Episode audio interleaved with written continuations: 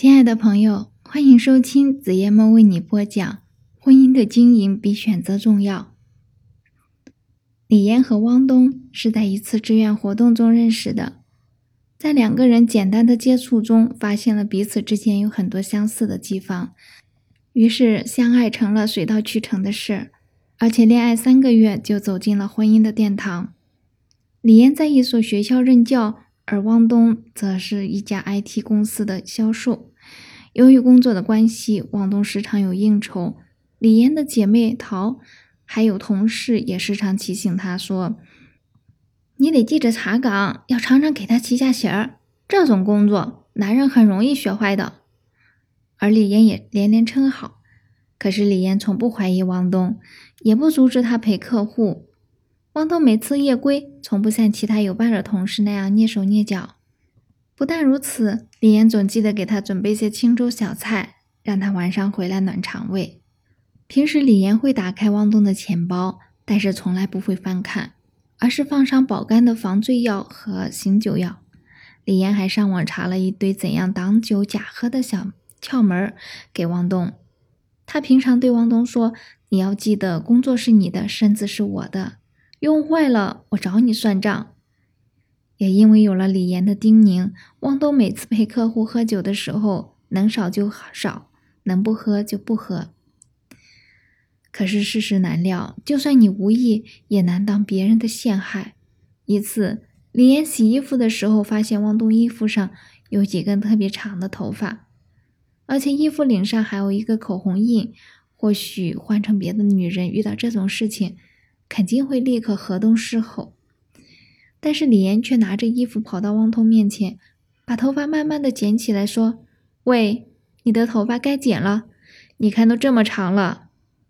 还有，我不喜欢大红色的口红，你可以买一个粉色的送给我。”听到李岩的话，汪东的脸顿时红了起来，说道：“昨天是有个女人投怀送抱来着，可是我没有对不起你呀，我知道。”我对自己的老公是一直很有信心的，然后给了汪东一个紧紧的拥抱。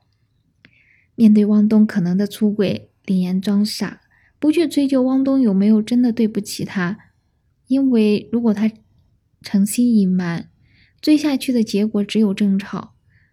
但李岩却通过诚恳的谈话，让他明白要做一个自律、有责任心的男人，杜绝以后发生出轨事件。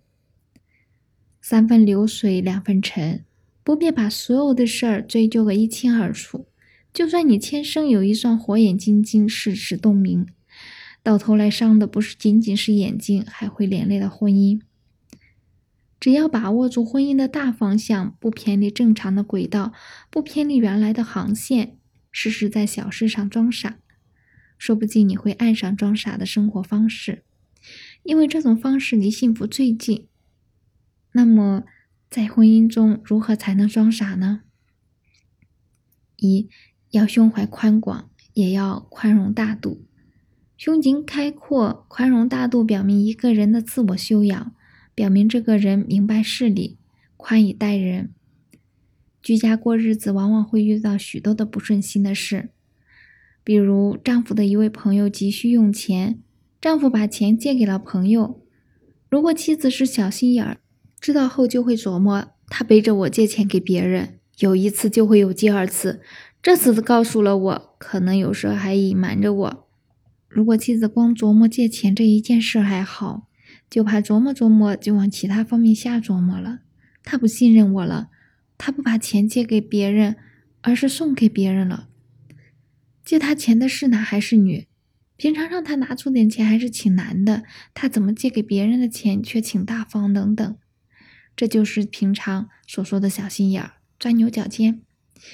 遇到这样的人，就不要和他计较。在家庭中，宽宏大量的丈夫能够使家庭化险为夷。比如，妻子的特点是说归说，干是干。妻子每天做家务，心里觉得不平衡，难免的嘴里唠叨几句，发发牢骚。对此，丈夫不要计较，拿出宰相肚里能撑船的气量，或开开玩笑。与宽宏大量的丈夫一起生活，妻子会安全放心，没有后顾之忧。一位哲学家说过：“一个宽宏大量的人，他的爱心往往多于怨恨。他乐观、愉快、豁达、忍让，而不悲伤、消沉、焦躁、愤怒。他对自己伴侣和亲友的不足，能以爱心劝慰，晓之以理，动之以情，使亲者动心、尊从。这样，他们之间就不会存在感情上的隔阂、行动上的对立、心理上的怨恨。”二对小事不要斤斤计较，不要过于注重生活琐事，不要求全责备。居家过日子，每天都要遇一些大事或小事，因此生活中的种种矛盾很难避免。如果遇到事，夫妻之间总是斤斤计较，非要弄个谁是谁非，硬要讨个说法，这种较真儿，结果只会带来烦恼和忧愁，久而久之，不利于身心健康。特别是作为丈夫，作为男人就更不应该在小事上斤斤计较。有的丈夫在妻子买回东西后问的特别仔细：菜多少钱一斤？河西买是五毛钱，河东买是四毛五。单位出差和谁一起？去几天？都去哪儿？怎么去？等等。同样，有的妻子也对丈夫买回的东西评头论足：这东西你买贵了，或是质量上有问题。你就没好好敲敲等等，对生活中无原则性的事不必要计认真计较。从心理学角度来看，对无原则性、不中听的话或看不惯的事，装作没听见、没看见，或谁听谁看谁忘，这种糊涂处事的做法，不仅是处事的一种态度，也是家庭和谐的秘诀。为了幸福，装傻既是一种策略。又是一种境界。譬如说，当怒火涌上心头时，退一步便是海阔天空；当血液直灌头颈时，矮一截便是平心静气。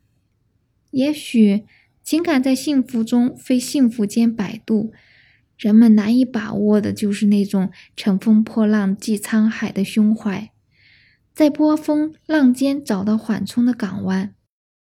无论爱情进展到哪个阶段，这个原则都适用。所以，越聪明的人越知道，幸福的婚姻需要模糊地带。